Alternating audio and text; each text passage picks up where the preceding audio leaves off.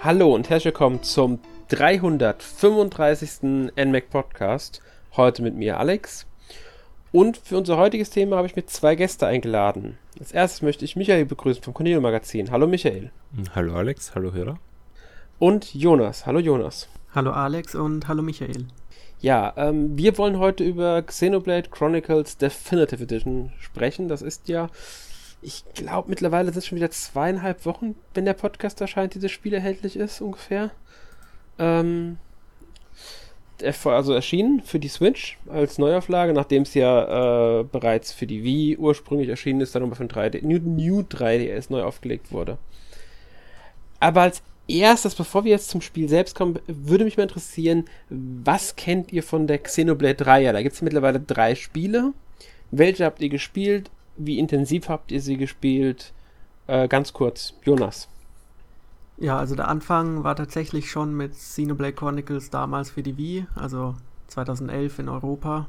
Das habe ich mir damals sogar vorbestellt. Da war ja dann dieser schöne rote Wii Pro Controller dabei, dieser ja, Controller, mit dem man es dann gescheit spielen konnte, anstatt mit der Wii Mode. Und es hat zwar ein Jahr gedauert, aber ich habe es dann auch durchgespielt und mich dann auch später auf Xenoblade Chronicles X gefreut und auch den zweiten Teil gerne gespielt. Ähm, aber ich denke mal, wir werden später noch ergründen, warum vielleicht Xenoblade Chronicles bis heute der beste Teil der Reihe ist. Kann gut sein, ja. Dazu möchte ich kurz sagen, also ich, ich ähm, habe es mir natürlich auch damals vorbestellt gehabt, den ersten Teil. Aber ohne diesen roten Pro-Controller. Ich hatte schon einen Pro-Controller. Und, aber ich, ich finde es interessant, dass du jetzt erwähnst, man damit besser spielen kann. Sogar bei der allerersten Nintendo-Präsentation, auf der, bei der es spielen konnte, haben sie die Station nicht wie üblich mit der Remote, sondern mit dem Pro-Controller tatsächlich schon ausgerüstet gehabt. Also es war eins dieser Spiele, bei denen sie gar nicht erst versucht haben, dich sogar im Pressebereich, also im Pressebereich eine Remote zu setzen, sondern die haben dir einen Pro-Controller in die Hand gedrückt für das Spiel. Ein zweiter Stick macht es schon wesentlich erträglicher, das Spiel. Ja, das, das funktioniert ganz anders, das Spiel. Also das ist, das ist, äh, ja, ist einfach was ganz anderes. Es ist einfach ein Spiel, das darauf ausgelegt ist. Das geht gar nicht anders. Das haben sie auch bei The Last Story, hieß was, glaube ich, damals. Und ähm, Pandora Tower waren auch so zwei Spiele, die beide ähm, an den Spielstationen mit Pro-Controller direkt ausgestattet waren äh, in Pressebereichen beziehungsweise bei Nintendo, als ich bei Anspielterminen, an denen ich dann gespielt habe. Schon. Ähm, ja, wie gesagt, ich habe es dann auch gespielt, aber leider nicht beendet. Deswegen habe ich mich sehr auf die Neuauflage jetzt für die Switch gefreut. Äh, habe auch Xenoblade Chronicles X gespielt und den zweiten Teil natürlich. Also ich mag die Reihe auch sehr gerne. Ähm, ja. Michael, wie sieht es denn bei dir aus? Ja, ich habe es nicht vorbestellt gehabt. ich aus der Reihe. Ich habe es irgendwann mal gebraucht gekauft für die Wii und äh, auch mit Pro Controller und habe das, hm, ich denke, ein Drittel durchgespielt. Äh, es war dann recht zart, weil es doch etwas zu grinden war. Habe es äh, dann auf der Wii niemals beendet. Habe dann den Teil für den 3DS gespielt. Ich glaube, ein bisschen weiter als, als ähm, auf der Wii damals noch. Aber auch nicht durch. Äh, einfach aus Zeitmangel. Hab's dann auf der Wii U noch einmal gespielt, mit meiner Freundin zusammen, wo sie eigentlich äh, hauptsächlich gespielt hat und ich habe halt immer wieder grinden geholfen und da haben wir es dann tatsächlich gemeinsam durchgespielt. Und ja, jetzt eben auf der Switch äh, mit neuem Gewand. Und äh, ja, den äh, Xenoblade Chronicles X auf der Wii U habe ich auch, ich schätze mal 20 Stunden oder so gespielt. Auch nicht durch. Es hat mir leider nicht so gut gefallen wie der erste Teil. Und äh, den zweiten Teil habe ich auf der Switch auch angespielt, aber halt viel zu wenig. Äh, ich denke auch 15 Stunden oder so. Einfach aus Zeitmangel, weil viel zu viel auf der Switch erscheint. Aber ich bin jetzt motiviert, dass ich die, also zumindest den zweiten Teil mit Addon nachhole. Und ja, das ist so meine Story. Ja. Ähm, wie du schon erwähnt hast, ja 3DS, also Xenoblade Chronicles ist ja ursprünglich 2010 in Japan, beziehungsweise 2011 in Europa äh, auf der Wii erschienen, hat dann 2015 eine Neuauflage für den New 3DS erhalten. Also es war ja eins dieser zwei Spiele, glaube ich, die New 3DS exklusiv waren, hieß ja dann auch Xenoblade Chronicles 3D. Und ähm, im selben Jahr ist auch Xenoblade Chronicles X dann übrigens erschienen. 2017 kam dann der zweite Teil, 2018 die von dir angesprochene Erweiterung zum zweiten Teil. Und jetzt 2020 halt äh, zehn Jahre quasi nach dem, also nach der, ähm, dem das erste Mal das Spiel überhaupt erschienen ist, jetzt äh, die Neuauflage. Muss sogar sagen, fast genau. Es ist nämlich ursprünglich am 10. Juni 2010 in Japan erschienen und kam halt jetzt am 29. Mai, also nur knapp zwei Wochen früher, äh, nicht mehr zwei Wochen früher, also quasi zum zehnjährigen Jubiläum der Reihe. Ähm, ist auch ziemlich schlau von Nintendo, weil jetzt kennen wesentlich mehr Leute nochmal Xenoblade durch den Auftritt bei Smash Bros. von Shulk zum Beispiel, durch ähm, jetzt den zweiten Teil auch auf der Switch, der recht erfolgreich war. Und da lohnt es sich natürlich den ersten Teil auch nochmal zu bringen. Ähm, und ja, wir wollen aber jetzt natürlich über den ersten Teil sprechen, beziehungsweise über die Neuauflage. Das ganze Ding ist ja also das ähm, Chronicles, beziehungsweise auch die Nachfolger sind ja von Monolith Soft entwickelt. Äh, einem Entwicklerstudio, das vorwiegend, würde ich sagen, für Rollenspiele bekannt ist. Nicht nur, aber viel. Sie haben zum Beispiel auch äh, Xenosaga damals die ganzen Spiele entwickelt und äh, Baten Kaitos, was jetzt vielleicht ein paar Leute vom Gamecube noch kennen. Mm, Für die großartiges auch, Spiel. Ja, Baten Kaitos war ein super Spiel. Ich habe es geliebt damals. Und äh, ich äh, verstehe nicht, warum da kein dritter Teil noch herausgekommen ist, denn der Creator hat gesagt, wenn die Teil, äh, Leute einen dritten Teil wollen, sollen sie es einfach sagen, dann macht er einen. Das mhm. ist, äh, ja, noch nicht ist passiert. Jetzt, Baten Kaitos Origins ist ja auch gar nicht außer von Japan erschienen. Nee, doch in Amerika ist erschienen, genau. Ja, aber Europa, Europa nicht. nicht. mehr. Ja, genau. Deswegen habe ich auch nie gespielt, leider. Ja, ich schon, aber er war nicht ähm, so gut wie der erste. Schade. Dann haben sie ja Disaster Day of Crisis gebracht, für die Wii auch, der Entwickler und ähm, haben die Project Cross Zone Spiele für Bandai gemacht. Nur um mal kurz einen Überblick zu haben über so die wichtigsten Spiele von dem Entwickler. Sie haben auch viel bei anderen Spielen mitentwickelt, sowas wie Smash Bros. Brawl, Skyward Sword, also Zelda Skyward Sword haben sie mitentwickelt, Pikmin 3, äh, Zelda Link Between Worlds waren sie dran beteiligt. Bei Breath of the Wild haben sie mit ausgeholfen, zum Beispiel. Auch jetzt bei New Horizons haben sie wieder mit ausgeholfen. Also in Crossing New Horizons. Splatoon, Splatoon 2 haben sie mit, also bei, bei vielen Nintendo-Spielen. Ich glaube, mittlerweile äh, müsste das Studio auch zu, äh, ich weiß gar nicht, ob es 100% oder zu, zumindest zum Großteil Nintendo. Also auf jeden Fall gehört zum Hauptanteil Nintendo. Ursprünglich war es Bandai Namco, aber ich meine, seit 2007 müsste Nintendo das, äh, ähm, müsste das Unternehmen im Besitz von Nintendo sein. Auf jeden Fall, äh, ja. So viel dazu, würde ich sagen das Spiel selbst ist halt jetzt als Definitive Edition, also als verbessertes und erweitertes Remaster für die Switch veröffentlicht worden. Bevor wir aber zu den Neuerungen und Verbesserungen kommen, würde ich sagen, reißen wir mal ganz grob die Story an. Die, also, die ist ja dann doch etwas, ähm, ich würde sagen, wendungsreicher. Also es gibt auch viele, viele Wendungen im Spiel und so weiter. Wollen wir gar nicht spoilern jetzt hier. Da wollen wir schön, wir bleiben da so auf dem Grundniveau Michael, erzähl mal ganz kurz, worum geht's denn? Es geht um einen ziemlich äh, epischen Fight zwischen Bionis und Mekonis. Das sind zwei riesige Titanen, die ja, sich einfach bekämpfen, stehen sich gegenüber und kloppen sich äh, zu. Und irgendwann sind sie einfach so erschöpft, dass sie erstarren. Und dann entsteht neues Leben. Auf dem Bionis entsteht Leben, das tatsächlich biologisch biologischen Ursprungs ist und auf dem Mechonis äh, synthetischen Ursprungs. Ja, und äh, ein extrem interessantes Setting, weil, muss ich vorstellen, da leben einfach ganze Völker auf diesen Titanen oben, die, die halt die ganze, äh, ganze Zeit gekämpft haben. Und ja, ich möchte nicht zu viel von der Story äh, jetzt erz erzählen, aber es bricht halt dann, oder es gibt immer wieder Angriffe von ähm, den, den Mechons, das sind so Roboter, und äh, die, die Völker auf Bionis angreifen, unter anderem auch die Kolonie, in der Schulk und seine Freunde wohnen. Und äh, ja, da gibt es einfach einen, einen etwas heftigeren Zusammenstoß, der dann Schulk dazu bewegt, dass er auf die Reise geht. Und ähm, diese Mechons Recht, was dort passiert ist, äh, möchte ich jetzt nicht verraten, aber das ist sozusagen in a nutshell, was passiert ist am Anfang in den ersten, sagen wir mal, zwei Stunden. Ja, also je nach Spiel Spielweise muss man sagen, man kann auch wesentlich mehr Zeit verbringen, bevor es, äh, bevor Schurk auf, äh, aufbricht zu seiner Reise, kann man deutlich mehr Stunden verbringen, wenn man jetzt äh, sich viel auch auf Nebenaufgaben konzentriert, zum Beispiel, die es dann schon gibt. Ähm, aber du hast recht, das ist so der grobe, grobe Anfang. Also es beginnt mit dann mit äh, diesem, man lernt halt die Charaktere kennen. Also man muss sagen, das Spiel fängt eigentlich an mit dem Krieg, den man da sieht. Da kann man kurz, äh, kurz reinschauen, man kriegt das Kampfsystem beigebracht, dann lernt man Schulk und Rain und Fiora und auch Dunban ein bisschen besser kennen, also Kolonie 9 quasi. Und äh, dann bricht halt Schulk zu seinem Rachefeldzug, nenne ich es jetzt mal. Es ist ein Rachefeldzug am Anfang, er möchte unbedingt Rache üben weil die Megaon halt angegriffen haben und so. Und das Ganze weitet sich mal zu einer wesentlich epischeren Geschichte dann auch aus, wie gesagt, mit Wendungen und so weiter.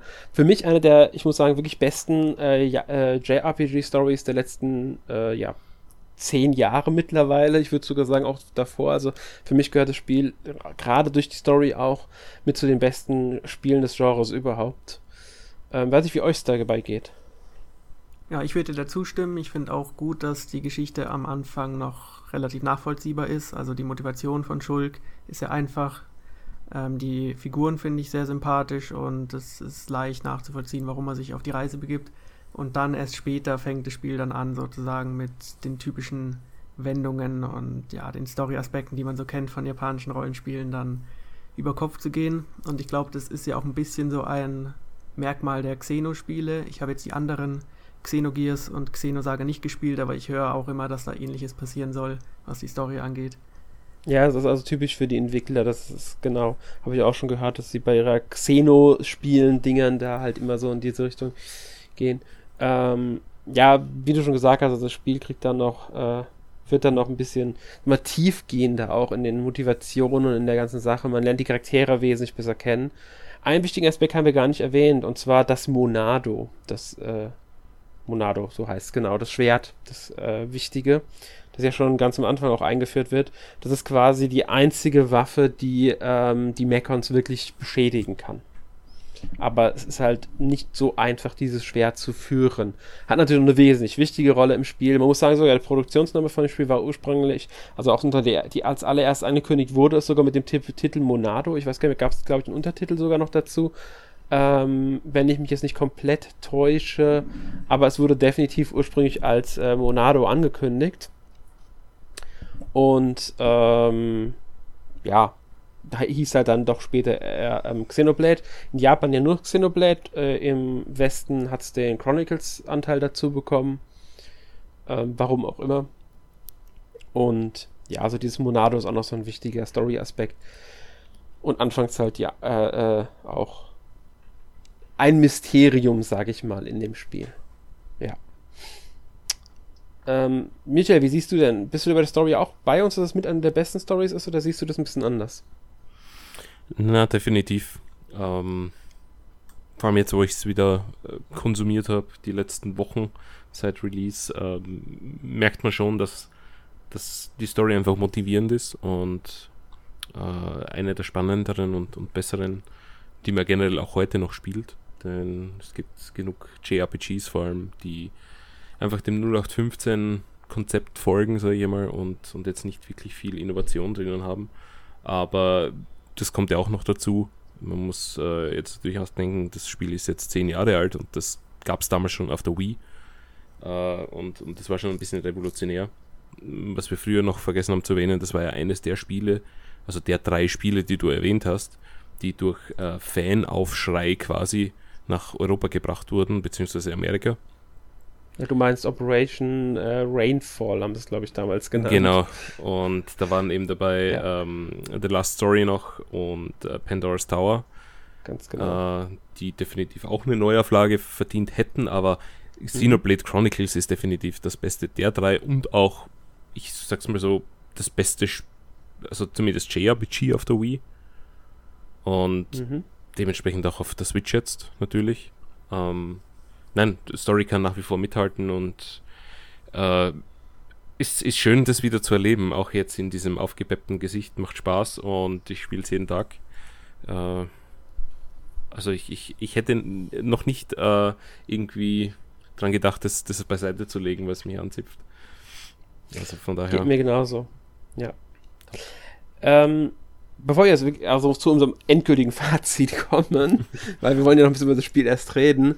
Ähm, also ihr merkt schon wahrscheinlich, dass das Xenoblade Chronicles auch in der Definitive Edition, beziehungsweise es ist einfach zeitlos, es ist unglaublich gut gealtert, äh, inhaltlich, ähm, was zeigt, wie gut dieses Spiel schon 2010, beziehungsweise in Europa dann 2011 halt war. muss dazu sagen, Amerika ist es, glaube ich, ein ganz Stück später erst nochmal erschienen. Ähm, ich glaube, es kam sogar erst 2012 nach Amerika. Also das merkt man auch durch die äh, englische Sprachausgabe, die es hat. Da merkt man ganz klar, dass es eine britische Sprachausgabe und keine amerikanische Sprachausgabe ist. Sehr schön haben sie für Xenoblade Chronicles X und Xenoblade Chronicles 2, die ja dann äh, weltweit erschienen sind, sogar beibehalten. Also dass weiterhin britisches Englisch verwendet wird. Finde ich sehr Finde ich sehr sympathisch. Mhm. Hm? Sehr erfrischend, ja. ja. Genau, sehr erfrischend, ja. Ähm, ja, aber ganz kurz, wir, wir haben ja gesagt, wie sympathische Charaktere sind. Das ist natürlich am Anfang Hauptcharakter Shulk und äh, Rain, bester Freund, und Fiora, die quasi eine Clique bilden, wenn man so will. Ähm, man kennt, kann so ein bisschen die typischen Muster erkennen, aber äh, ja, dazu kommt noch Dunburn, der so ein, der Kriegsheld ist und Bruder von Fiora, Fiora später schließt noch Shala an und aber man muss sagen, es sind nicht nur die Homs, die auf dem Bayonnes leben, es gibt dann auch noch andere Völker, und zwar die, äh, äh, zum Beispiel die Noppon, die trifft man auch schon in der ersten Kolonie, das sind so kleine Fellwesen mit Ohrhänden, Flügelhänden, wie man es auch nennen will. Ich finde die super süß, die kleinen Viecher, die sind so witzig. Ähm, und man lernt halt im gesamten Spiel dann doch recht viele Personen kennen. Ein paar schließen sich klassische RPG natürlich an, also man kriegt auch eine größere Truppe, wovon immer drei Stück aktiv an Kämpfen teilnehmen. Ähm, so viel nur dazu. Die entwickeln sich halt im Laufe der Story auch, sie haben ihre eigene Motivation, sie ähm, bauen Beziehungen zueinander auf in der Geschichte und so weiter. Was ich auch sehr schön finde bei dem Spiel. Äh, halt einfach die Charaktere. Und dazu kommen dann die Gegner, die Feinde.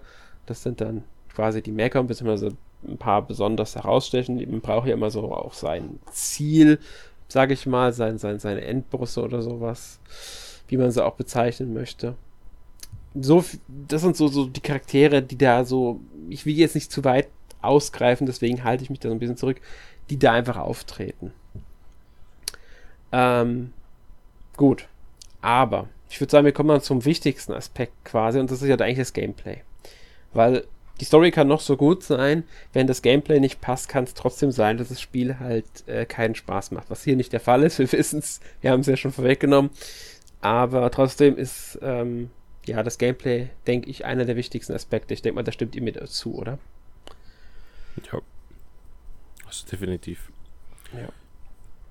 Ähm, wie erklärt man es am besten? Also man spielt halt aus der Third-Person-Ansicht, wie in vielen Spielen dieser Art, kann die Welt relativ frei erkunden. Also es ist keine Open World in dem Sinne. Es besteht halt aus verschiedenen großen oder äh, Hub-Welten, nenne ich es mal, also mit einem verbundenen, wie man es halt von früher auch von beispielsweise äh, Ocarina of Time hat es ja auch so, dass man mehrere miteinander verbundene Gebiete hat. Hier ist halt ein bisschen linearer wie die rein. Es gibt auch schlauchartigere Verbindungsstücke zwischen zwei Gebieten.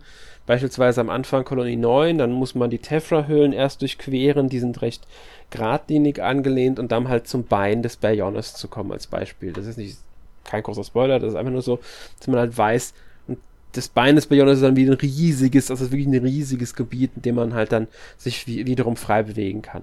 Also das hat dann schon kleinere Open-World-Anleihen. Ein bisschen kann man das auch mit Final Fantasy 13 dann vergleichen, wenn man äh, ja, so ein bisschen mehr als auf der Hälfte kommt man auch so ein riesiges Gebiet und das ist hier halt schon sehr früh im Spiel.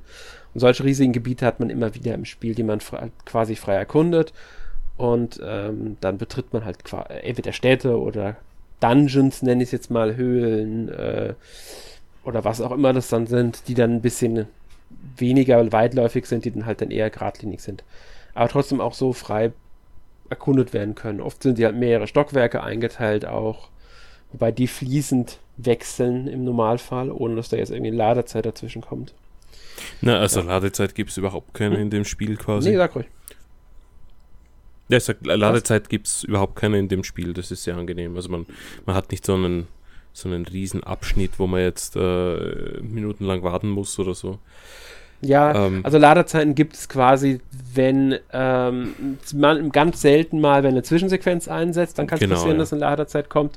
Wenn man Schnellreise benutzt, kann es dazu kommen, dass eine Ladezeit kommt oder wenn man einen Spielstand lädt. Das sind so die Hauptpunkte, an denen Ladezeiten kommen. Wenn man jetzt äh, von einem Ort zum anderen wechselt, im Normalfall fällt die Ladezeit da relativ kurz. Also wenn man von der Tefra-Hülle zum Bein des Bionis wechselt, kann es schon mal sein, dass es kurz lädt, aber das sind, sag ich mal, eher Sekunden. Ja, wenige Sekunden, von daher. Ja, also nicht, nicht wirklich erwähnenswert. Und das ist sehr angenehm, weil das ja. ist jetzt nicht äh, typisch, sage ich mal, für so eine große Welt. Äh, vor allem auf den größeren Konsolen kommt es immer wieder vor, dass man da minutenlange Wartezeiten hat, das größere Konsolen auf den anderen Konsolen halt. Ähm, mhm. Ja. Aber wie ja, du schon sagst, das, auch, auch, diese großen Gebiete, äh, also es ist linear, ja, aber du hast mhm. irrsinnig viele Möglichkeiten, Nebenquests zu machen und, mhm. und dich einfach ähm, ja, Zeit zu vertreiben und umzusehen. Ähm, es gibt Gebiete, wo du also sehr viele Möglichkeiten hast hinzugehen und wenn du nur der Story folgst, kommst du dort gar nicht hin. Und das ist halt sehr schön zu sehen, dass es auch Teile von, von Städten zum Beispiel gibt, ähm, die du einfach erkunden kannst, wenn du sie willst, aber nicht musst. Und äh, genau. ja, da, dann, dann wird es auch nicht langweilig, sage ich mal. Ja, man kann immer wieder auch denken, es gibt auch Geheimpunkte tatsächlich, die ähm, gar nicht so offensichtlich zu erreichen sind, weil es zum Beispiel auf der Karte ist dann zwar ein Raum eingezeichnet, wenn man da hinkommt, ist nicht eingezeichnet. Da muss man einen alternativen Weg erstmal finden. Zum Beispiel einen versteckten Zugang oder sowas und dann geht man dann teilweise außerhalb der Karte irgendwo hin. Sowas gibt es auch quasi. Dann gibt es halt einfach nur Geheimpunkte, die auch wirklich als Geheimpunkte bezeichnet werden. Ähm, und, und, das Schöne ist, oftmals kriegt man ja dann auch direkt Erfahrungspunkte, wenn man genau. neue Gebiete erkundet, was ja auch irgendwie motiviert, sich mal ein bisschen ja. abseits des Weges umzuschauen. Und wenn man mal alle Punkte, also wirklich nicht nur die Reisepunkte, die es auf der Karte gibt, sondern wirklich alle Punkte, die mit eigenem Namen versehen sind, in einem Gebiet entdeckt hat, wird auch die komplette Karte von dem Gebiet aufgedeckt. Daran merkt man oft, wenn man meint, ich habe doch eigentlich schon alles erkundet, wo gibt es denn da was, dass man eben noch nicht alles erkundet hat, weil schlichtweg die Karte noch nicht ganz aufgedeckt ist. Es gibt immer noch irgendwo was zu entdecken dann oft. Und, und das sind wirklich manchmal so Sachen, da denkt man sich so, uh, okay, da war auch noch was. womit man halt so in dem Moment gar nicht gerechnet hätte, weil man es einfach nicht auf dem Schirm hatte. Und das finde ich so schön bei dem Spiel. Also man, da, da, wird man wirklich zum Erkunden. Man kann wirklich Stunden damit verbringen, einfach nur in dieser Welt auch herumzulaufen.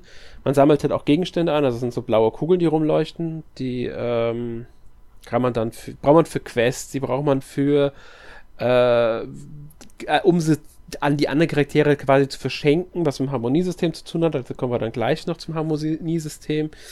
Oder halt einfach nur, um sie in der Kollektion zu sammeln. Also Kollektion, das ist so ein Spezialding, da kann man dann in jedem Gebiet eine bestimmte Anzahl in verschiedenen Kategorien sammeln. Wenn man alle hat, in einer Kategorie gibt man ein Geschenk, hat man alle Gegenstände in einer, äh, in einem Gebiet gesammelt, dann kriegt man wieder ein Geschenk. Und ähm, dafür muss man die aber auch wirklich verbrauchen. Und das ist halt auch finde ich, schon eine Motivation, auch sich umzuschauen und für möglichst alles irgendwie zu bekommen. Ja, Dazu ist eine extrem simple, aber motivierende äh, ja, Möglichkeit, einfach diese blauen, leuchtenden Sachen einzusammeln, weil man halt mhm. auch nicht so viele braucht, bis man dann mal eine Reihe voll hat im Lexikon und dann kriegt man ja auch wieder was. Genau. Und äh, rote sind auch noch äh, für, ähm, also rote sind Quest-Gegenstände, die braucht man dann nur für eine bestimmte Quest. Gibt es auch noch diese roten Kugeln. Und die kann man auch schon vorab zum Teil finden. Also die muss, muss man nicht zwingend erst dann einsammeln, wenn äh, man sie braucht, sondern man kann sie auch vorab einsammeln. Das gilt auch für die blauen. Wenn man sie später für eine Quest zeigt, kriegt man an einem bestimmten Punkt gezeigt, hier Moment, das brauchen wir aber für eine Quest. Und da gibt es auch dann eine Markierung an dem Symbol im Inventar, dass das für eine Quest äh, benötigt wird, damit man die nicht aussehen verkauft oder so. Finde ich ein sehr schönes Komfortding. Das macht jetzt, ähm. wenn du so sagst, nicht sehr viel Sinn, aber wenn die Leute das Spiel gespielt haben, macht es mehr Sinn. Ja. mehr, mehr, mehr möchte ich einmal nicht verraten, aber ja, also das Quest-System ist auch sehr angenehm, weil wenn du die Quest abschließt, musst du nicht zurückgehen zu dieser Person, die dir diese Quest ja. gegeben hat. Es ist automatisch erledigt und du kriegst deine Rewards dafür. Finde ich auch Zumindest sehr super zumindest Sammelquests, Monster-Töt-Quests und sowas. Genau. Ja. Es gibt ein paar Quests, für die musst du auch zum Ge ähm, Auftraggeber zurückkehren. Das ist dann aber mit der Geschichte, die dabei erzählt wird, äh, auch verbunden, weil manchmal muss man denen halt einfach auch was bringen und das, die erzählen dann noch was dazu und so. Also es gibt auch Quests, bei denen das so ist, aber das ist dann wirklich auch nachvollziehbar, warum das so ist. Ja, oder die Quest hat mehrere Schritte, um sie zu Genau, das kommt ja. auch noch dazu. Das ist, gehört ja dazu, das ist trotzdem nachvollziehbar, dass es, ähm, ja, man zurückkehren muss. Oder man muss halt zu jemand anderem was bringen. Man muss dann quasi im Auftrag von jemandem was finden, dass man dann jemand anderem bringen soll. Hat halt ich immer finde, die Entwickler wussten genau, dass ihre Quests jetzt, ähm, also es gibt ja sehr viele Quests und die meisten davon sind so typische MMO-Quests, also töten ja. und bringen. Aber ich finde, die wussten genau, dass äh, die jetzt nicht so toll sind und dass man die meisten einfach unterwegs abarbeiten will. Und deswegen diese ganzen äh, Komfort-Features schon sehr sinnvoll sind. Ja, wobei ich merke, dass ich gar nicht so schlimm finde, viele Quests. Also das natürlich gibt auch diese ganz normalen äh, Sammelquests, Töt Herausforderungsquests und wie sie genannt werden. Und ein paar Quests haben halt auch diese äh, eine kleine Story dahinter, die mit den Charakteren zu tun, die auch dann später in weiteren Quests weitererzählt werden irgendwann. Oft besteht zwar auch nur darin, dass man irgendwas sammeln muss, dass man irgendein Monster töten muss oder was weiß ich was. Trotzdem finde ich diese gerade diese kleinen Geschichten dieser Figuren dann oft motivierend genug, um diese Quests auch wirklich gerne zu spielen. Das hat allerdings auch mit dem Harmoniesystem, das ich schon mal erwähnt habe, zu tun. Dass halt man ein riesengroßes, äh, wie nennt mal, Board hat, auf dem man halt jeder Charakter, der einen Namen hat, jeder NPC, der Name wird dort eingetragen und dann durch Gespräche mit denen, beziehungsweise durch Quests, ergeben sich die Beziehungen dieser Figuren untereinander und wie gut die sich verstehen und Quests oder Gespräche können dazu führen, dass diese Beziehungen sich verbessern oder verschlechtern, was wiederum beim auf den Ruf in, der in dem jeweiligen Gebiet von mir als Spieler halt Einfluss hat. Also wie gut mein Ruf dort ist. Und das ist halt, finde ich, unglaublich motivierend, dieses ganze System. Und dann gibt es auch noch die Harmonie zwischen den einzelnen Charakteren der eigenen Gruppe. Weißt du, öfter mal mit zum Beispiel, wenn Schulk und Rain oft zusammen kämpfen und sich im Kampf auch unterstützen, ähm, steigt irgendwann den ihr Vertrauen zusammen. Wenn sie gemeinsam Quests erfüllen, ebenfalls, weil sie in Gesprächen sich die anderen quasi beteiligen. Gibt sogar, dass wenn man eine Quest annimmt und jemand bestimmt in der Gruppe, dass diese Person einen besonderen Kommentar ablässt. Wer das ist, weiß man halt im Vorfeld nicht. Deswegen kann es auch sein, dass man diese besonderen Kommentare verpasst. Ist nicht schlimm, es ist keine große Ergänzung, aber es ist ein nettes Gimmick, sag ich mal. Dieses Harmoniesystem ähm, wirkt sich dann natürlich auch auf das Kampfsystem aus. Äh, ja, ja ähm, das, also, wir sind noch nicht genau darauf eingegangen, aber ich sage mal so, äh, es verlängert dann die Möglichkeit, Kombos zu machen. Äh, also es erhöht einfach die Chance darauf äh, und dementsprechend auch mehr Schaden. Das heißt, es ist schon sinnvoll, eine gewisse Harmonie mit seinen Buddies aufzubauen. Genau, und ähm, dann gibt es ja noch die Harmoniegespräche, die man im überall auf der, in der Welt finden kann. Und diese Harmoniegespräche, die man führen kann, kann man halt zum Teil halt auch erst führen, wenn die, wenn die Beziehung zwischen zwei Charakteren gut genug ist. Wenn zum Beispiel wenn die, irgendjemand auf Stufe 3 sein muss, dann sind immer nur zwei Charaktere daran beteiligt, muss man sagen, an so einem Gespräch. Äh, dann muss halt die Beziehung erst auf dieser Stufe sein, bevor man dieses Harmoniegespräch sich ansehen kann. Und die geben halt einfach nochmal so ein bisschen so einen Zusatz dazu. Und man muss auch während dem Harmoniegespräch zwei zweimal eine Antwort auswählen und nur wenn man die richtige Antwort auswählt, gibt es auch wirklich Bonus. Wählt man eine falsche aus, gibt es Minus. Dadurch kann man halt entweder plus 8 oder minus 8 erzielen oder plus 4, minus 4, also 0. Keine Veränderung in der Beziehung. Finde ich eigentlich auch eine recht coole, ähm, also ein recht schönes Gimmick, sag ich mal. Gimmick eigentlich Feature, ein Zusatz. Weil ich guck mir diese, ich mag diese Harmoniegespräche eigentlich recht gerne, einfach weil die Charaktere dadurch noch besser vorgestellt werden und wie sie miteinander interagieren. Und sowas mag ich einfach an Spielen. Wobei ich da einen Kritikpunkt habe, und zwar, du musst aktiv beide in deiner Party haben, und zwar in der Dreiergruppe, die kämpft. Äh, das hätten sie besser lösen können. Also ja. einfach, Stimmt. wenn die zwei Charaktere verfügbar sind derzeit, dann sollte es einfach abspielen. Ist doch egal. Ja, das stimmt. Das ist, das ist, das, das stimmt. Es ist ein bisschen unsinnig, dass man die erst in die Gruppe reinpacken muss. Ähm, weil man ändert dann die Gruppe schnell mal eben nur für das Gespräch und muss dann wieder umändern. Das geht zwar relativ schnell, aber ja, das, das, das hätte eigentlich nicht nur, wäre nicht nötig. Wenn jemand gerade nicht in der Gruppe drin ist, dann ist klar, dass es nicht geht. Aber ähm, so hätte es eigentlich funktionieren müssen. Aber gut, ist ein kleiner Kritikpunkt, finde ich, weil meine Güte, erinnere ich halt die Gruppe kurz, das dauert auch nur zwei Minuten, bis ich dann wieder nach dem, also bis ich alles umgestellt habe. Das geht relativ schnell und einfach. Ähm, genau, weil du ja, ja gesagt hast, ähm, wer in der Gruppe verfügbar ist. Also es gibt Abschnitte auch im Spiel, da trennt man sich von Charakteren, geht mal alleine forschen oder hat aufgrund einer Storyline verschiedene Party-Members nur zur Verfügung. Genau. Deshalb verstehe ich den Ansatz, warum sie das so machen, aber man kann auch prüfen, hey, ist der derzeit eigentlich überhaupt verfügbar? Das ja, wäre jetzt nicht schwer gewesen. Das wäre nicht so schwer gewesen, natürlich nicht, weil sie prüfen ja, ist er in der aktiven Gruppe? Hätte genauso gut sein, ist er überhaupt in der Gruppe? Hm. Oder sie, das wäre auf selber hinausgelaufen. Aber wir haben jetzt schon relativ viel über die Kämpfe gesprochen, ohne die Kämpfe genauer zu erklären. Jonas, erklär mal, was die wie dieses Kampfsystem funktioniert. Also man sagt sich immer, dass sie sehr an MMO-Kämpfe erinnern. Das heißt, man hat im Grunde drei aktive Kämpfer, die automatische Angriffe ausführen. Die reichen aber meistens nicht, um die Gegner zu besiegen und deswegen muss man dann, wenn man genug automatische Angriffe ausgeführt hat, Spezialangriffe ausführen, die dann zum Beispiel mehr Schaden ver, ja, anrichten oder die Verteidigung des Gegners senken. Und wenn man sich entsprechend positioniert im Kampf, hat man dann auch die Möglichkeit, die speziellen Effekte der Spezialangriffe zu aktivieren. Und natürlich haben die Charaktere auch besondere Fähigkeiten. Zum Beispiel Ryan, den man am Anfang hat, ist eher so der Tank. Das heißt, der zieht am besten die Wut der Gegner auf sich, sodass die schwächeren Figuren dann Schaden anrichten können. Und es gibt Leute, die finden das Kampfsystem ziemlich langweilig, weil es ja doch ziemlich indirekt ist. Also es ist kein richtiges Action-Kampfsystem. Aber ich muss sagen, ich fand es damals eigentlich ziemlich unterhaltsam. Heute finde ich es jetzt irgendwie nicht mehr so gut. Ich weiß nicht warum. Ähm, aber es ist auf jeden Fall ein Kampfsystem, das auch über die Spielzeit dann reift, weil man auch immer mehr Features freischaltet. Und auch wenn die Story sich weiterentwickelt, neue Gameplay-Funktionen hinzukommen. Also am Anfang ist da noch lange nicht alles gesehen. Ja, also das stimmt. Ähm, ich muss sagen, ich bin auch immer an MMOs erinnert worden, schon 2011 damals. Ich mag es immer noch unglaublich gerne, das Kampfsystem. Ich weiß, ich weiß, gar nicht, wieso, es macht mir einfach Spaß, diese Kämpfe. Ähm, ich finde es gar nicht schlimm, dass es so indirekt ist, weil ich muss mir trotzdem noch positionieren. Ich muss gucken, dass ich hinter dem Gegner stehe, zum Beispiel, wenn ich einen bestimmten Schlag ausführe, weil er dann einfach mehr Schaden anrichtet oder neben dem Gegner.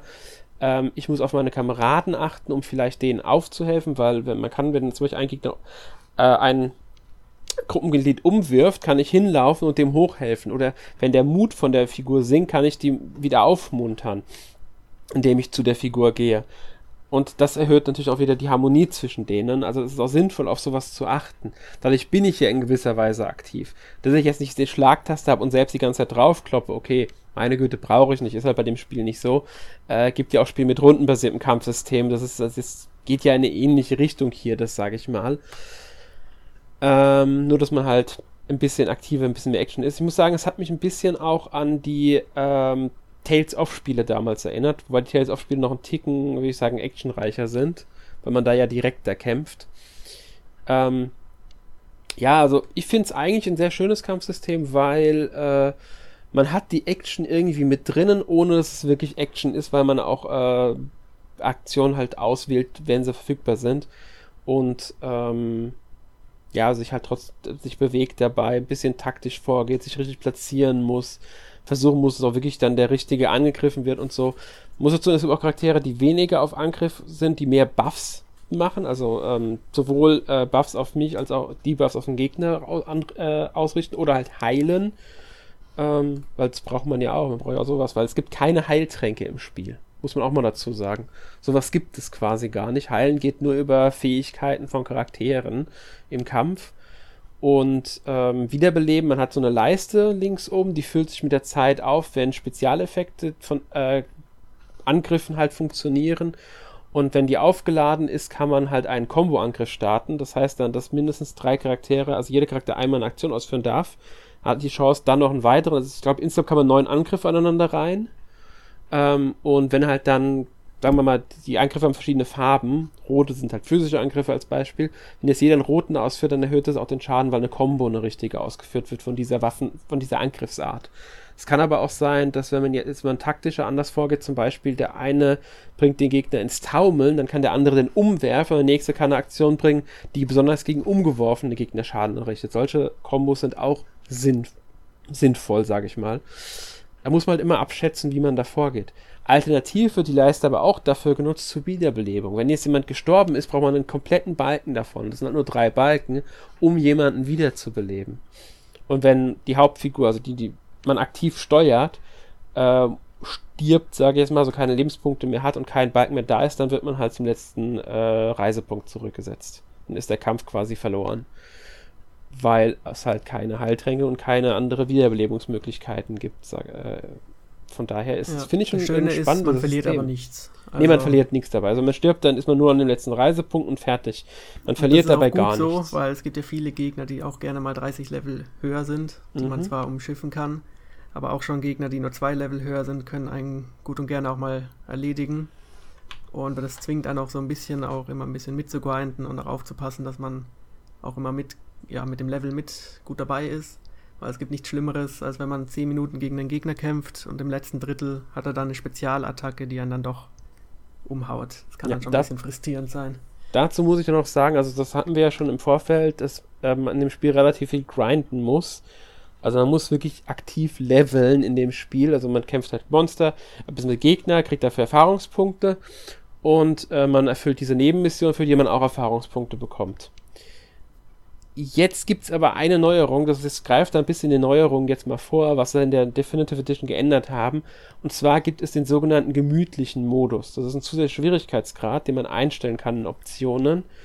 Ähm, ist der aktiv, dann sind die Kämpfe leichter. Dann kann man, es fällt auch das Grind ein bisschen weniger krass aus, weil man auch gegen einen Gegner, der, sag ich mal, zwei, drei Level über einem ist, es ist immer noch nicht so, dass man ihn jetzt mit Leichtigkeit besiegt, aber es ist nicht mehr so, sag mal so, unglaublich schwer, wie es teilweise sei. Also, ich will nicht sagen, dass das Spiel übermäßig schwer ist. Es ist einfach etwas leichter. Also, sag ich, ich mal so. Ich habe den ähm, gemütlichen Modus aktiviert.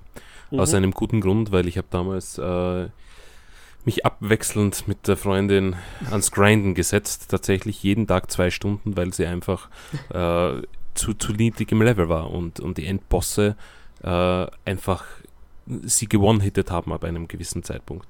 Und wie Jonas schon gesagt hat, da macht ein Level Unterschied extrem viel aus. Mhm. Und äh, ich meine, jeden Tag zwei Stunden grinden gehen ist halt auch nicht das Wahre, sage ich mal. Das hat mich halt an JRPGs immer ziemlich, ziemlich abgeschreckt und schreckt mich auch heute noch ab. Äh, Im gemütlichen Modus, ich bin jetzt circa zwei Drittel vom Spiel durch und ich musste nicht ein einziges Mal grinden.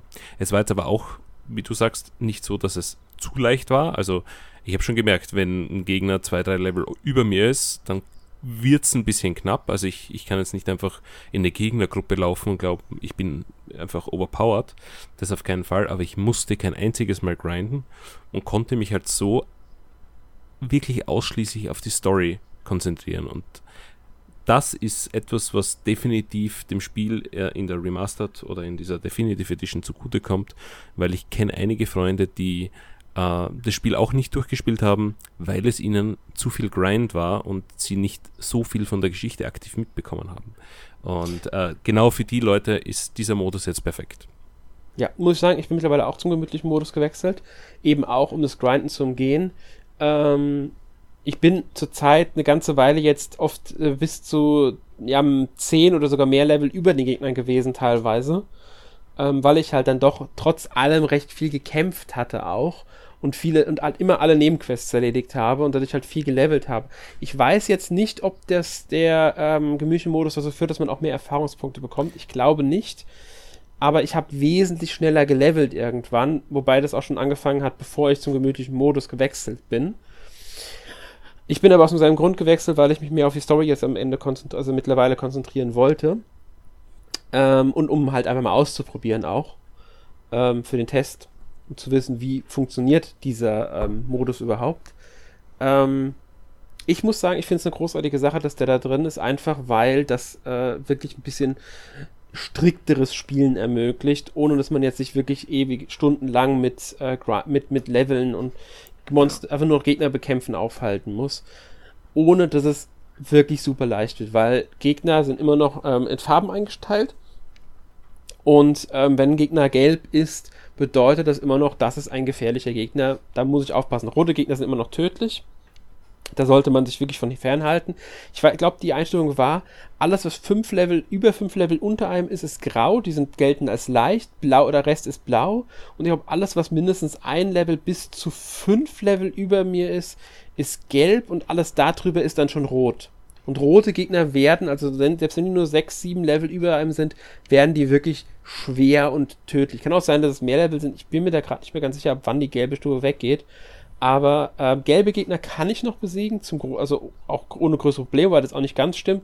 Ich bin erst letztens äh, an einem gelben Gegner gescheitert, habe dann die Gruppe gewechselt, mit einer anderen Gruppe habe ich dann es geschafft, aber hatte da auch schon so meine, ich musste schon aufpassen und taktisch vorgehen, richtig alles, also aufpassen, dass ich meine Aktion richtig einsetze und so weiter, auf Kombos achten, das hat alles so funktioniert. Das hat mit einer Gruppe halt nicht so gut funktioniert, weil die da nicht so ja, die war noch nicht in der Harmonie so gut, die, die war nicht so ausgerichtet, dass da alles vom Kampf passt, war halt ein bisschen anders angelegt.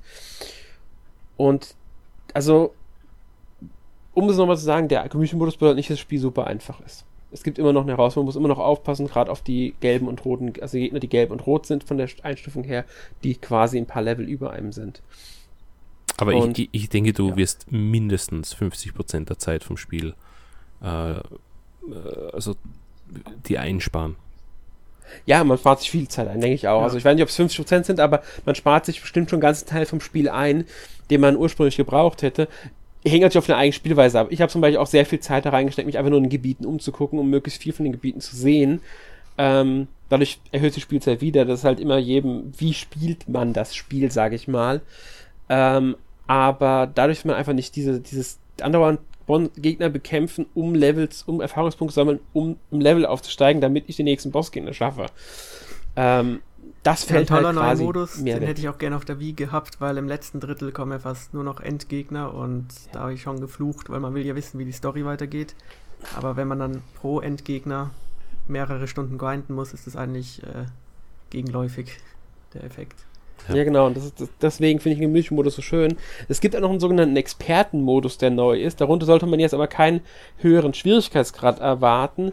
Der bedeutet einfach nur, dass Erfahrungspunkte, die man außerhalb von Kämpfen bekommt, zum Beispiel für das Entdecken von ähm, Gebieten, für äh, Quests, die werden gesammelt statt dass sie sofort auf den Charakter gelegt werden. Und dann können sie verteilt werden. Ich dachte erst, ah schön, ich kann die sammeln und dann frei auf die Charaktere verteilen. Ist aber nicht so. Jeder Charakter, der aktiv in der Party ist, bekommt die gleiche Anzahl an Erfahrungspunkten. Ähm, und ich kann sie quasi einfach nur einsetzen, wann ich will, um Level zu erhöhen. Das erinnert an Xenoblade Chronicles 2, da war es ja. ja irgendwie ähnlich. Aber irgendwie so viel Sinn hat es damals auch nicht gemacht. Ja, es macht, macht auch jetzt, finde ich, keinen Sinn. Ich kann das Level auch jederzeit wieder runtersetzen und damit Erfahrungspunkte zurückgewinnen. Ähm, wozu? Um ne, das Spiel ein bisschen schwerer für mich zu machen. Finde ich jetzt nicht so sinnvoll. Wenn ich die Erfahrungspunkte dann einem anderen Charakter geben könnte, um den stärker zu machen, würde ich es ja verstehen. Macht aber keinen Sinn. Und da alle jederzeit mitleveln, auch wenn sie nicht aktiv am Kampf sind, kriegen sie auch Erfahrungspunkte. Du kannst ja, also ein bisschen gegensteuern zum gemütlichen Modus. Also wie du, wie du jetzt gesagt hast, du bist 10 Level drüber. Du könntest da halt ja. diese Erfahrungspunkte sparen und es wieder ein bisschen schwerer machen.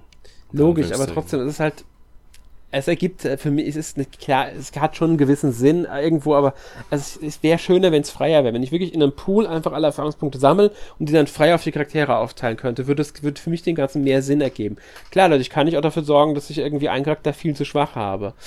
Wäre natürlich dann blöd für mich, wenn ich irgendwann äh, den Charakter höher gelevelt brauche, aber dann setze ich halt bei einem anderen Charakter wieder runter und gebe dem die Erfahrungspunkte zurück. So ist es halt einfach nur, ja, ich verzichte halt erstmal auf Erfahrungspunkte und lasse mich nur durch, durch Kämpfe aufleveln. Okay, ja, von mir aus. Man kriegt ja auch noch Erfahrungspunkte durch Trophäen, die man verdienen kann, durch bestimmt, also man kriegt auch noch Trophäen, die sind aufgeteilt in zwei Kategorien und durch kann man Erfahrungspunkte bekommen, wenn man zum Beispiel genug Monster getötet hat oder genug Quests erfüllt hat oder sowas, dann kriegt man die und kriegt halt Erfahrungspunkte dafür. Ähm, die würden auch nicht darauf gerechnet werden. Das heißt, nur die Kämpfe zählen es ist ein schön, es ist, sagen wir mal so, es ist gut, dass es drin ist, es ist eine schöne Neuerung. Ich bräuchte sie jetzt nicht, aber ähm, meine Güte, man kann sie nutzen, man kann sie nicht nutzen. Also den gemütlichen Modus äh, begrüße ich sehr, den Expertenmodus ich muss ich auch nicht haben. Ja, so geht's mir da auch. Ähm, ja, was gibt's noch zu sagen zum Spiel? Ich würde sagen, äh, typisch Rollenspiel. Es gibt Ausrüstung, Waffen, verschiedene Sachen, also Schuhe, Hose, Körper und Arme, glaube ich, gab es. Als Ausrüstungsgegenstand. Und Kopf. Kopf, ja. Und Kopf und halt Waffe. Ähm, die, man findet wirklich relativ viel Ausrüstung für die Charaktere. Ähm, und ja, muss halt dann gucken, was ist besser, was ist schlechter. Dann gibt es noch Juwelen, also man findet Kristalle, die muss man in Juwelen umschmieden. Und ähm, die kann man dann in die Waffen bzw. in die äh, Kleidung mit Slots einsetzen. Und die geben dann Boni. Entweder auf Werte oder verschiedenster Art, sag ich mal. So wie man es halt auch von anderen Rollenspielen kennt. Das ist jetzt nicht unbedingt die größte Neuerung. Auch schon 2011 war es nicht die größte Neuerung. Kennst ja schon von einigen Final Fantasies zum Beispiel, die in den 90ern schon erschienen sind. Sowas ähnliches. Genau, Final Fantasy VII gab es das, glaube ich, schon. Ja, ja, Final Fantasy 7 gab es schon. Ich weiß nicht, ob es eine vor, davor schon mal gab in irgendeinem Final Fantasy, aber im 7, na, das früheste Spiel, das mir jetzt einfällt, in dem es das fallen würde, in dem es das gab. Ja. Ähm, ja, wenn wir schon bei Juwelen sind, gibt es auch die Schmiede, die, genau, die im, Schmiede. im nicht gemütlichen Modus extrem wichtig ist. Ja. Weil man muss ja immer wieder, die ganze Ausrüstung wird im nicht gemütlichen Modus, würde ich sagen, ein bisschen wichtiger. Mhm. weil man mehr darauf achten muss, dass man halt auch die richtigen Charakterwerte hat. Im gemütlichen Modus ist es halt, man ist gemütlicher unterwegs. Man kann durch die Ausrüstung und die, gerade auch die Juwelen, kann man viel ähm, auch ein bisschen ausgleichen. Also es ist nicht nur, dass man jetzt die ganze Zeit, man muss trotzdem grinden, das bleibt behalten, aber, äh, erhalten, aber man kann auch durch die Ausrüstung und die Juwelen ein bisschen mehr rausholen aus dem jeweiligen Charakter. Ähm, deswegen ist die Schmiede so wichtig. Genau, gibt die Juwelen ja auch in verschiedenen Stufen. Und je mhm. höher die Stufe, desto besser halt. Ähm, dieses Schmiedesystem ist ein bisschen komisch, aber wenn man es mal durchblickt hat, dann ja, kann, kann, man damit umgehen, sage ich mal. Äh, da kommt es auch auf das die Charaktere an, auf die Harmonie wieder, wie effektiv mhm. das Schmieden wird, welche Spezialfähigkeiten man beim Schmieden hat, wer genau. quasi genau. äh, auf welcher Seite steht und so. Muss man halt ein bisschen drum probieren. Ähm, ja. Dazu habe ich noch eine Frage gab es, ohne, das ist jetzt kein großer Spoiler, aber gab es den transportablen äh, Schmiedeofen schon in dem Original oder nicht? Ich weiß es nicht mehr. Das ist wirklich eine gute Frage. Die kann ich jetzt gar also nicht ich bin mir nicht mehr sicher, aber ich glaube nicht. Ich glaube nämlich eher auch Ich glaube auch, dass ich da jedes Mal zurück äh, teleportieren musste in die Hauptstadt, wo man halt schmieden konnte. Ich glaube nämlich ja. auch. Also es gibt Und dann hat man ja auch eine Menge Zeit investiert, um die Juwelen zu craften. Ja. Und ja. Ich muss sagen, insgesamt ist es für mich ein bisschen zu viel Micromanagement. Also jeder Charakter hat ja sehr viele Ausrüstungsgegenstände und dann noch die ganzen Juwelen-Slots und immer wieder vergleichen. Das war mir irgendwann ein bisschen zu viel muss ich auch sagen, ich finde es auch ein bisschen arg viel. Äh, ich mache es zwar immer noch, aber ich mache es nicht regelmäßig. Also, wenn ich ein neues Gebiet betrete, gucke ich, gibt es bessere Ausrüstung für mich. Ähm, aber ich sage mal so, ich mache das alle 10 bis, ja, 10 Stunden ist nicht ganz richtig, aber ich ja, wechsle jetzt ja in diesen Rollenspielen alle paar Stunden nimmt man sich die Zeit, die Ausrüstung ja. zu verbessern. Dann kann man auch seine Technikpunkte investieren, um mhm. seine Fähigkeiten zu verstärken und so.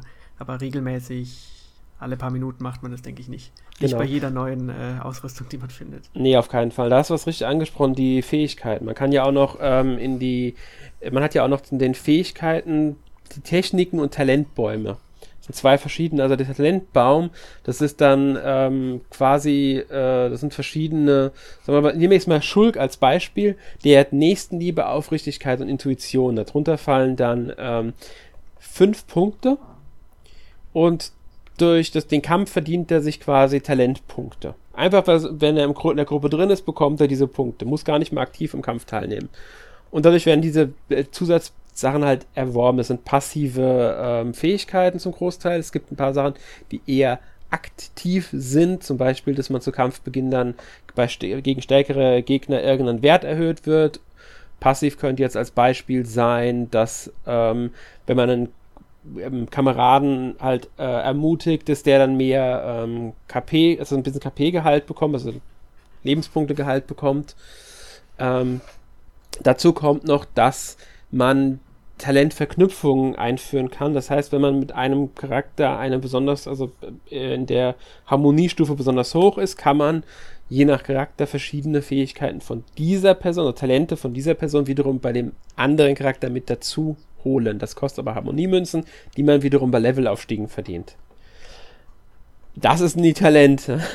Ist jetzt ein, ein bisschen. System. Ja, es klingt sehr kompliziert, ist aber eigentlich relativ simpel, weil man wechselt einfach nur, äh, sucht einfach nur eine Fähigkeit aus, die man gerne haben möchte, den entsprechenden Baum und dann wird es nämlich nacheinander einfach gefüllt und fertig und wechselt halt dann irgendwann zu irgendwo anders hin, weil man da gerne die hätte oder wie auch immer. Das ist nichts, wo man aktiv werden muss. Ein bisschen anders sieht es bei den Techniken aus. Das sind nämlich genau die Fähigkeiten, die man unten in der Leiste hat, die man während dem Kampf auswählen kann. Das sind bis zu acht Fähigkeiten pro Charakter plus die Spezialfähigkeit. Die ist aber immer vorgeschrieben. Da kann äh, zum Beispiel Rain hat da seinen Hohn, dass die Gegner halt dann wütend auf ihn werden und ihn angreifen, als Beispiel jetzt nur. Und ähm, man lernt im Laufe der Zeit mit Levelaufstiegen mehr Fähigkeiten als acht. Man kann halt dann wechseln, welche möchte man wirklich ausgerüstet haben, welche möchte man nicht ausgerüstet haben. Es gibt dann verschiedene Arten. Es gibt zum Beispiel normale äh, Angriffe. Es gibt ähm, Sachen, die halt für das Niederschlagen oder zum Stoßen oder was weiß ich. Es gibt Auren, die halt dann spezielle äh, Boni gewähren als Beispiel. Es gibt halt dann auch äh, Sachen, die Gegner quasi äh, Debuffs geben, also eine Aura auf den Gegner legen, wodurch dann bei dem irgendein Wert sinkt oder solche Sachen, also verschiedenste Sachen. Und die kann man wiederum durch, ähm, durch die Tab, das sind Technikpunkte, die man verdient, auch automatisch, indem man an einem Kampf, indem die Figur in der Gruppe ist, während der Kampf stattfindet. Ähm, die können dann in den Charakter invest in diese Fähigkeit investiert werden. Allerdings anfangs nur viermal. Dann braucht man Technikbücher, die man kaufen kann oder manchmal auch, glaube ich, erhalten kann durch Quests. Bin mir gar nicht mehr ganz sicher, ob das so ob das ging. Um die dann noch best zu verbessern. Insgesamt kann man, glaube ich, bis zu zehn Stufen erreichen für jede Fähigkeit. Die erste ist aber standardmäßig, glaube ich, immer freigeschaltet. Also bis zu neunmal oder so kann man dann verbessern.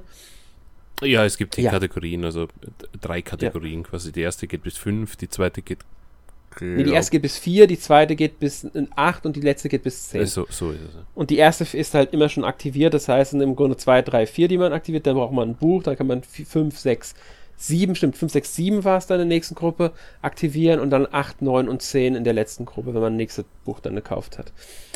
Und so schaltet man dann, verbessert man dann halt auch die Fähigkeiten, die im Kampf freigeschaltet sind. Und man muss halt gucken, welche Fähigkeiten möchte man jedem, dem jeweiligen Charakter haben, weil davon hängt halt ab, wie die Figur dann im Kampf ausgelegt ist. Ist auch noch so eine wichtige Sache, die äh, quasi mit reinspielt. Also man hat schon ein gewisses Management, dass man da auch Zeit reinsetzt. Das macht man aber, wie Jonas schon richtig gesagt hat, nicht jede Minute, sondern alle paar Spielstunden schaut man sich dann mal an, okay, wie viele Punkte habe ich, will ich irgendeine Fähigkeit ändern, woran investiere ich jetzt meine Punkte, kaufe dann hin und wieder mal Bücher oder so, ja. Ja, und es sind fertig. schon sehr viele Systeme, aber ja. das Spiel nimmt sich schönerweise auch die Zeit, die einigermaßen gut zu erklären. Mhm. Und selbst wenn man es nicht erklärt, kann man noch in die Hilfeoptionen oder halt das Tutorial reinschauen. Und auch hier wieder ein großer Unterschied zu Xenoblade Chronicles 2, das ja auch viele Systeme hat, aber sich die Mühe jetzt nicht unbedingt macht, einem alles zu erklären. Ja, ganz genau. Was es auch noch gibt, was ich zumindest kurz erwähnt haben will, im Laufe der Story hilft man dabei, eine ähm, Stadt, sage ich jetzt mal, wieder aufzubauen. Das ist, soll jetzt kein großer Story-Spoiler sein, aber das ist halt ein wichtiges System im Spiel. Und ähm, das finde ich ist auch ein sehr interessanter Aspekt, weil man da äh, A, Einfluss auf die NPCs zum Teilweise hat, neue Quests bekommt, aber auch Gegenstände sammeln muss. Und da gibt es eine große Neuerung. Früher musste man immer dorthin gehen, um zu gucken, was brauche ich denn, um eine Verbesserung zu kaufen. Jetzt kann man das in der Missionsübersicht, also in der Questübersicht, jederzeit per Minusknopf dann sich anschauen. Finde ich ein schönes Feature, ähm, dass wir das eingebaut haben als Neuerung. Ist natürlich neben dem Community-Modus und dem Experten-Modus nicht die einzige Neuerung. Es sind noch mehr Komfortfunktionen wie Questmarker. Die gab es ja im Vorgänger nicht so inflationär, wie sie jetzt drin sind, glaube ich, oder? Früher war es, glaube ich, ein bisschen schwieriger, gerade für die Nebenmissionen. Heute wird ja, also jetzt in der Definitive Edition wird ja, wenn man eine Mission annimmt, die sagt, sammel so und so viele davon. Dann werden die auf der Karte, wenn die irgendwo rumliegen, diese blauen Kugeln auch wirklich markiert mit dem Ausrufezeichen. Was normaler, was früher nicht der Fall war, weswegen es ein bisschen schwieriger war, die zu finden. Man musste wirklich die ganze Karte ablaufen, um zu gucken, liegt das überhaupt irgendwo? Kriege ich das irgendwo? Und gerade bei seltenen Gegenständen, die nicht immer auf der Karte waren, konnte das schon ein bisschen nervig werden. Ich glaube, bei den Gegnern war es, aber bei den Items nicht. Ja. ja. Bei den Gegnern, glaube ich, war es schon, aber bei den Items nicht, genau. Aber wir haben sie da auch ein bisschen was angepasst, ähm, jetzt so komfortfunktionsmäßig. Ähm, was natürlich am meisten auffällt, sind dann die technischen Verbesserungen. Also Die Grafik wurde natürlich angepasst. Der Soundtrack wurde neu arrangiert und das HUD wurde überarbeitet. Ja, Was meinten ihr dazu? Sämtliche, sämtliche ähm, Charaktermodelle wurden natürlich ja. äh, an, an Xenoblade Chronicles 2 mehr oder weniger angepasst, mhm. weil das Originalspiel auf der Wii ist halt wirklich hässlich. Also das ist auch für Wii-Verhältnisse recht hässlich. Hängt aber wahrscheinlich auch damit zusammen, dass es am GameCube eigentlich gestartet hat, die Entwicklung. Mhm. Ähm, am 3DS war es für den kleinen Bildschirm okay. Also das war ja eigentlich eine Meisterleistung, dass man das überhaupt auf diesen Handheld gebracht hat. Jetzt finde ich, ist es recht schön anzusehen. Ähm, also für jemanden, der dies, äh, den zweiten Teil gemacht hat, vom Grafikstil, der weiß, was, was zu erwarten ist. Und ich finde, ähm, es ist jetzt zeitgemäß optisch äh, ja. Weil ich meine, die Story haben wir eh schon gesagt, die, die kann noch immer mithalten. Ansonsten, ja, finde ich jetzt äh, auch, auch die, die Quality of Life Verbesserungen sehr schön. Äh, beispielsweise, dass die Charaktere äh, einen Gesundheitsbalken haben und nicht nur eine Zahl. Das gab es früher nicht. Ähm, sind einfach so kleine Dinge, wo man denkt, warum, aber war halt so. Ähm, ja, äh, neu arrangierter Soundtrack. Soundtrack ist großartig gewesen. Äh, ich glaube, man hat sogar die Option auf den zurückzustellen. Ähm, bin mir jetzt nicht sicher. Ich, ich, ja, man kann, vor, man kann jederzeit den Soundtrack ein. Genau. Man kann es jederzeit einstellen, ob man den neu engagierten oder den originalen haben will, Soundtrack. Ja, ich habe jetzt immer nur den neuen, weil der einfach großartig ist. Und äh, ja, ansonsten bin ich von den, sage ich mal, optischen und, und technischen ähm, Aspekten her sehr angetan davon und äh, würde sagen, es ist definitiv eine Definitive Edition. Finde ich auch. Also ich finde auch, die, die, was sie verbessert haben, was sie erneuert haben, finde ich, äh, ist wirklich gut gelungen. Ich fand es auf das Wie jetzt nicht so hässlich. Ich denke, es hat auch mit reingespielt, gar nicht mal nur, dass es auf dem Gamecube schon angefangen hat, sondern ich denke auch, weil das Spiel für die Wii vielleicht ein bisschen zu groß war schon. Ja, es war ähm, ein bisschen overestimated. Ja, ich denke, das, das hat auch mit reingespielt. Sie mussten halt irgendwie gucken, dass das Spiel flüssig läuft. Ich finde sogar, es läuft jetzt nochmal flüssiger auf der Switch, was ja eigentlich logisch ist. Ähm, und da muss man halt Abstriche dann bei der Optik wiederum machen. Was damals ein sehr großes Problem meiner Meinung nach war, war die Mimik der Charaktere, auch in den Zwischensequenzen. Man hat ja gar nichts erkannt. Heute, jetzt hast du wenigstens eine gewisse Mimik drinnen. Ähm, ob sie jetzt optisch wirklich an Xenoblade Chronicles 2 rankommt, würde ich jetzt nicht unbedingt beschwören, kann ich aber auch nicht mehr sagen, weil ich zu lange nicht mehr den zweiten Teil jetzt gespielt habe. Ich finde, es sieht wirklich schick aus, dafür, dass es auch schon ein 10 Jahre altes Spiel ist sowieso. Ähm, es ist für mich einfach in der Hinsicht wirklich super angepasst worden, auch mit den ganzen ähm, Komfortfunktionen und so weiter. Jonas, was meinst du denn dazu? Ja, ich mag die neuen Features eigentlich auch alle sehr gerne, auch die neuen Charaktermodelle. Ähm, wie du weiß ich jetzt nicht, ob die auf der Höhe sind mit Xenoblade Chronicles 2, aber ich mag sie auch sehr gerne. Und was ein bisschen schade ist, vielleicht, das Spiel läuft ja jetzt nicht unbedingt in Full HD auf dem Fernseher. Ähm, es hat aber dafür eine schöne ja, Weitsicht und man merkt gar nicht unbedingt, dass es gar nicht so gut läuft. Auch im Handheld läuft es nur in einer variablen Framerate. Da erinnert es auch an Xenoblade Chronicles 2. Aber man gewöhnt sich schon dran. Also ich fand es äh, ehrlich gesagt im Handheld-Modus, da habe ich relativ viel gespielt, dass es ein bisschen besser läuft als Xenoblade Chronicles 2. Ja, es also da war ich schockiert so, ja. beim zweiten Teil, wie es teilweise aussieht, aber ja. hier ist halt alles noch ein bisschen, ja, es war halt ein Wii-Spiel und man merkt es auch, aber es sieht trotzdem ordentlich aus. Man muss, also man muss sagen, es, also es, ja? es fällt nicht negativ auf. Ja, ich, also ich habe es ungefähr gleich lang am Fernseher als auch im Handheld-Modus gespielt. Ja, Handheld-Modus läuft definitiv besser. Das ist ein Fakt. Ähm, da gibt es ja auch so Analysen schon. Ja. Und, aber es, es, es fällt nicht, nicht ungut auf, auch, auch das Grafische, weil einfach das ein bisschen äh, comichaft und so Cell-Shading-mäßig ist. Äh, ob da genau. jetzt eine Full-HD-Auflösung ist oder nur 27p, dann, ja, mei. Äh, und das Wichtigste das ist fällt große Schrift, auch im Handheld-Modus. Ja, das ist ganz wichtig. Man muss sagen, es fällt nicht so sehr auf, auch weil es eben ein älteres Spiel ist. Und ich finde, dafür sieht es richtig schick aus. Also mir ist die Grafik bisher nicht einmal negativ aufgefallen. Ähm, trotz manchmal matschiger Texturen oder sowas. Ich finde, es passt einfach alles zusammen. Ich mag die Welt sowieso, die ist faszinierend, diese Welt. Und ähm, das reißt alles bei raus. Also optisch, ich bin, ich bin voll zufrieden in der Hinsicht mit dem Spiel. Ähm, was mir auffallen ist, muss ich sagen, ist rein von Screenshots und Videos bisher. Ähm, es gibt ja einen komplett neuen Epilog im Spiel. Wie heißt da nochmal die ähm, verbundene Zukunft, glaube ich, also ähnlich hieß es. Mhm. Ähm, das ist ein komplett neuer Epilog, der spielt nach der Hauptstory. Der ist halt, äh, wie gesagt, er erzählt halt die Geschichte quasi ein bisschen weiter, deswegen ist es mit ist es ein Spoiler, dieses ganze Ding. Wir werden jetzt auch nicht groß drauf eingehen, was da passiert oder worum es da genau geht. Ähm, das Ding sieht aber zumindest von dem, was ich von gesehen habe, nochmal grafisch ein bisschen besser aus. Was natürlich auch daran liegt, dass es erst heute programmiert wurde. Ich denke, da werden sie dann eher die Engine vom zweiten Teil für benutzt haben, als jetzt die vom ersten Teil.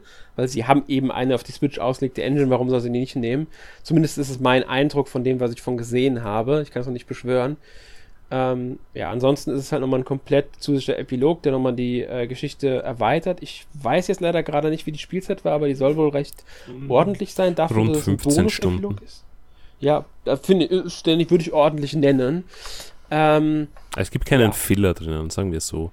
Also so viel darf man ja. verraten. Es ist eine sehr dichte, dichte Geschichte und, und ein dichtes Erlebnis und äh, man hat wenig, unter Anführungszeichen, Bullshit dazwischen. Ja. Auch deswegen, ja. weil sie viele Sachen entschlackt haben vom Hauptspiel. Also es gibt weniger von diesen Zusatzfeatures, auch weniger Figuren und so, ist alles ein bisschen mehr straightforward. Ja, aber ist ja nicht schlimm. Es ist ja, wie gesagt, ein Epilog, der die Geschichte einfach nochmal ein bisschen äh, ergänzt. Da muss sowas ja gar nicht sein. Ähm, ich finde es schön, dass überhaupt drin ist und für alle, die das Hauptspiel schon auf der Wii durchgespielt haben oder auf dem 3, New 3DS, kann man das Ding auch schon von Anfang an im Hauptmenü wählen, weil ich auch eine sehr schöne Sache finde. Allerdings, wer die Geschichte noch nicht kennt vom Hauptspiel, sollte wirklich erst Hauptspiel durchspielen, weil ähm, der Epilog spoilert das Ende logischerweise, weil es spielt ja danach. Und deswegen wollen wir da auch gar nicht zu sehr drauf eingehen. Ja. Gut, ich würde sagen, damit sind wir jetzt sogar durch. Jetzt die kurze Frage. Ganz kurzes Fazit von euch beiden, also von euch beiden zu dem Spiel. Michael, kurzes Fazit zum Spiel nochmal. Beide Daumen und beide großen Zehen nach oben. Also wer es noch nicht gespielt hat, unbedingt holen. Wer es schon gespielt hat und das Spiel liebt, ja, kann auch nochmal zuschlagen, kriegt einen netten Bonus. Aber eines der besten JRPGs der letzten, also mindestens letzten zehn Jahre und auch noch nach wie vor äh, zeitgemäß. Ja. Jonas? Ja, da schließe ich mich an. Ein fantastisches japanisches Rollenspiel mit extrem viel Content und ich hoffe, dass es jetzt auch all die spielen, die es vielleicht noch nicht gespielt haben davor und damit auch ein Zeichen gesetzt wird, dass vielleicht auch mal in der Zukunft neue Singleblade-Spiele kommen und so. Ähm, ein großartiges Spiel ich kann mich eigentlich nur anschließen. Fantastisches Spiel. Ich, ich finde die Story großartig. Ich finde die Charaktere toll. Ähm, ich mag auch das Kampfsystem und das Gameplay und so weiter. Also, wer JRPGs mag, muss eigentlich zugreifen. Gerade wenn wenn man es noch nicht gespielt hat auf der Wii oder auf dem New 3DS, alle die Spiel schon kennen und halt damals auch wirklich genossen haben, sowieso müssen auch zugreifen. Wer den zweiten Teil auf der Switch mochte, ist sowieso verpflichtet, es zu kaufen, wenn, wenn er es noch nicht kennt. Also, fantastisches japanisches Rollenspiel. Gut, jetzt will ich noch mal ganz kurz ein bisschen auf die Zukunft der Xenoblade-Reihe blicken, aber auch ganz kurz nur. Was glaubt ihr? Wie geht's eher weiter mit der Reihe? Glaubt ihr eher, es kommt ein Xenoblade Chronicles 3 irgendwann für die Switch? Oder rechnet ihr eher damit, dass Nintendo und Monolith auch eine Definitive Edition zu Xenoblade Chronicles X bringen? Also ich weiß, dass die äh, Wii U-Version, also die, die Xenoblade Chronicles X, diskutiert wurde bereits. Und da scheitert es am finanziellen. Also ich glaube, Monolith macht es nicht selbst oder finanziert es nicht selbst. Ähm, wenn Nintendo hergeht und sagt, okay, Definitive Edition von Xenoblade Chronicles 1 war ein Erfolg, wir stecken nochmal Geld in die Portierung von X, dann ja. Ansonsten glaube ich eher, dass ein dritter Teil kommen wird. Ja gut, da muss man sowieso sagen, das Monolith gehört ja zu Nintendo, also die können es wahrscheinlich sowieso selbst gar nicht entscheiden. Ich weiß nicht so wie viel Prozent, aber mindestens 80 Prozent waren es, die sie zu Nintendo gehören. Das heißt, äh, was sie entwickeln, entscheidet am Ende sowieso Nintendo. Ja, aber ich, ich weiß, dass es mal, mal ein Thema war, also von, von ja. Monolith selbst, glaube ich, würde das nicht ausgehen, also die, die äh, Portierung. Ähm, mal schauen, was passiert. Also ich, ich muss ganz ehrlich sagen, der zweite, also der X-Teil, der damals der zweite Teil war, äh, fand ich jetzt nicht so prickelnd. Deswegen wäre ich jetzt nicht traurig, wenn er nicht kommt, aber ich begrüße ihn natürlich trotzdem, wenn er es tut. Okay, Jonas, wie siehst du es? Ja, geht mir ähnlich. Also ich hoffe mal, dass die Singleplayer Xenoblade Chronicle Spiele, die ja sich jetzt doch gut verkauft haben, auch ein Zeichen sind, dass sie eher in diese Richtung jetzt weitergehen und nicht im Stile von X. Und man weiß ja, dass sie seit Ende 2017 an einem Fantasy-Rollenspiel arbeiten. Ob das jetzt Xenoblade ist oder nicht, sei mal dahingestellt. Aber ich hoffe, dass es im, ja, im Stile von Xenoblade Chronicles 1 und 2 dann weitergeht. Hm. Ja, also ich würde mich jetzt gar nicht mehr so gegen einen Ex, also ich würde mich sogar ein bisschen freuen, wenn ein Ex käme. Jetzt muss ich mal kurz nachfragen, war das so stark Multiplayer-lastig, Xenoblade Chronicles X? Ich habe es irgendwie nicht in Erinnerung, dass das jetzt nee, so stark... aber es hatte halt schon Fokus auf keine kohärente lineare Geschichte und so und auch die ja, war ja nicht so der Hit. Auch wenn man einen Charakter erstellt, ich weiß schon, dass meine Kritikpunkte am Spiel, ja, die kann man sich, glaube ich, in, äh, die habe ich, glaube ich, schon oft genug erwähnt auch. Ähm, trotzdem fände ich es gar nicht mehr so schlecht, weil durch jetzt gerade Xenoblade Chronicles bin ich noch ein bisschen neugierig drauf geworden auf das Spiel. Deswegen würde ich mich jetzt nicht, ich sag mal, ich würde mich so, sogar ein bisschen drüber freuen, wenn es nochmal käme, einfach um es nochmal spielen zu können auf der Switch. Ansonsten würde ich es dann auf der Wii U nochmal spielen irgendwann. Mehr würde ich mich aber wirklich über ein Xenoblade Chronicles 3 oder über ein komplett neues, ähm, aber ähnlich gutes Spiel von Monolith freuen, muss ich ehrlich sagen. Es muss ja nicht zwingend ein neues Xenoblade sein. Ich nehme auch gerne jedes andere Rollenspiel von ihnen. Wobei ich ein klassisches Fantasy-Rollenspiel gar nicht unbedingt haben will. Ähm, ich mag gerade bei denen, dass sie dieses Mischmasch haben. Fantasy, Science Fiction. Einfach dieses, was einige japanische Rollenspiele ja auch gerne mal machen, dass es gar nicht so geradlinig alles ist. Aber gut, so viel dazu. Dann kommen wir jetzt noch ganz schnell dazu. Jonas, hast du letzte Woche gespielt? Ja, gar nicht so viel. Hauptsächlich Xenoblade und dann habe ich nochmal The Last of Us durchgespielt, anlässlich natürlich des anstehenden zweiten Teils. Ist immer noch ein tolles Spiel, das mir schon damals gut gefallen hat und ich freue mich auf den zweiten Teil. Okay. Michael, wie sieht es bei dir aus? Ja, eine richtige Portion Xenoblade Chronicles natürlich. Und dann zwischendurch ein bisschen 51 Worldwide Games, das kürzlich erschienen ist. Äh, kann man eh nicht viel am Stück spielen für zwischendurch. Äh, ziemlich nett. Hauptsächlich Mahjong, also das japanische äh, schon ewig nicht mehr gespielt. Ein ähm, bisschen Borderlands auf der Switch äh, mit der Freundin. Äh, gefällt mir extrem gut. Äh, kann ich endlich mal durchspielen. Oder hat mein PC damals den, den Save irgendwie verloren und dann hatte ich keine Motivation mehr. Ähm, ja, noch Sekiro auf, auf der Xbox One weitergespielt und Pinball FX3 ein paar Runden. Hatte die Woche Urlaub, das erklärt, warum ich ein bisschen mehr zum Spielen gekommen bin. Ein bisschen außergewöhnlich sonst. Mhm. Ja, äh, ich habe die Woche auch, also gar nicht mehr so wenig gespielt, aber ich muss ehrlich sagen, ich habe mich fast ausschließlich auf Xenoblade Chronicles Definitive Edition konzentriert. Ich weiß gar nicht, ob ich die Woche irgendwas anderes gespielt habe, wenn dann nur sowas wie äh, wahrscheinlich am Tablet. Ich habe Fire Emblem Heroes gespielt, das weiß ich, aber sonst Tetris 99 habe ich wahrscheinlich ein paar Runden gespielt. Das weiß ich gar nicht mehr, ob es die Woche war oder ob es schon wieder eine Woche her ist, dass ich das das letzte Mal gespielt habe. Ich war halt schon sehr auf Xenoblade Chronicles äh, fixiert diese Woche. Ja. Gut. Damit sind wir durch für heute. Ich hoffe, wir konnten euch einen schönen Überblick über Xenoblade Chronicles Definitive Edition geben und haben euch Lust aufs Spiel gemacht, weil ich bin der Meinung, es müssen so viele Leute spielen und kaufen, wie nur gehen. Einfach weil großartiges Spiel hat es verdient alle JRPGs-Fans, schaut euch das nochmal genauer an. Ein Test dazu wird es dann auch demnächst bei uns auf der Seite geben. Nächste Woche im Podcast 363 bekommt ihr dann ein Überraschungsthema, das wir jetzt noch nicht ähm, verraten können, dürfen, wollen, wie auch immer. Ja, und damit verabschieden wir uns. Bis zum nächsten Mal. Tschüss. Tschüss. Ciao.